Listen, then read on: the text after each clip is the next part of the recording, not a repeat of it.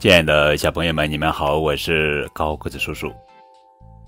今天要讲的故事的名字叫做《从栅栏上跳进来的客人》。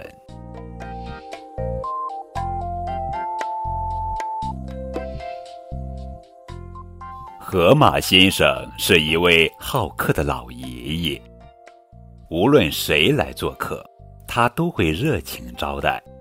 他会给客人送上甜甜的橙汁，他会给客人送来好吃的水果，他还会陪客人聊天。可是今天怎么了？当小兔子和小獾来到河马先生身边时，河马先生好像根本没看见似的。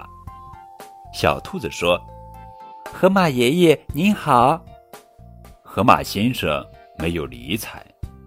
小獾说：“河马爷爷，您快乐吗？”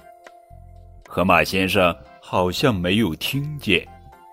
树上的一只蓝尾巴小鸟说：“河马爷爷，您没瞧见两位小客人吗？”“没有啊。”河马先生说：“我一直在窗口看着，没有客人从栅栏门口进来呀。”这时，小兔子和小獾都脸红了。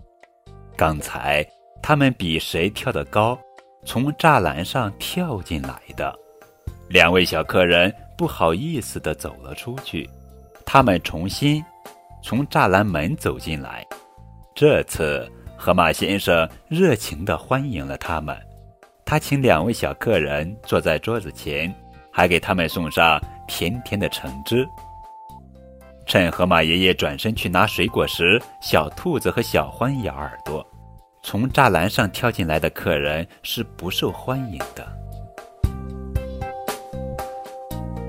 是的，从栅栏上跳进来的客人是不受欢迎的，因为他们不文明、不礼貌。从侧面来说，就是对主人不尊重。小朋友们可千万别这样做哦。